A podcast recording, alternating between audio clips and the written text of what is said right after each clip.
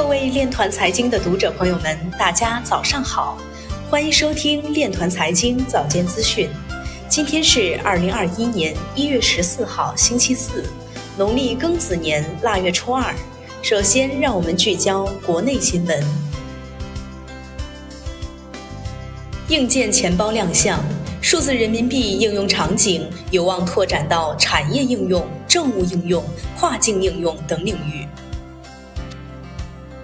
住建部等部门发布关于加强和改进住宅物业管理工作的通知，鼓励物业公司运用物联网、云计算等技术，建设智慧物业管理服务平台。受政策利好的影响，行业市场规模在三到五年有望扩容至二点四万亿元。北京朝阳五环内将实现五 G 信号全覆盖。中兴通讯首家完成中国移动 SPN 小颗粒技术线网验证。接下来，让我们走进区块链领域。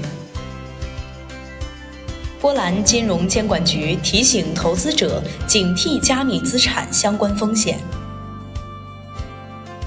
美国证券交易委员会委员表示，美国政府需要为加密法规提供更多的明确性指南。需要更好的跨部门协调。山东省审计厅启动智慧审计三年行动，力争在区块链等前沿技术应用上实现新突破。甘肃省区块链行业技术中心获得批准，投资加密货币的理财规划师人数在一年内增长百分之五十。神马矿机筹备美股上市，中国加密矿业或迎上市风潮。工业互联网创新发展行动计划表示，推动标识解析与区块链、大数据等技术融合创新。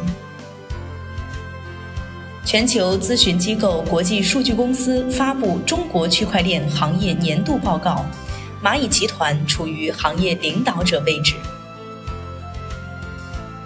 高盛表示，比特币本质上是一种再通胀交易，黄金才是真的避险资产。Bitwise 首席投资官表示，来年投资加密货币的金融顾问数量或增加一倍。据财新消息，中国人民大学国家发展与战略研究院研究员王克在接受采访时表示，通过引入区块链技术和大数据分析技术。城市温室气体排放数据的精度、准确度和时效性将得到极大的提升，也将更加快速响应城市的决策需求，譬如及时评估城市碳排放达峰目标的实施进展。以上就是今天链团财经早间资讯的全部内容，欢迎转发分享。如果您有更好的建议，请扫描文末二维码与主播分享。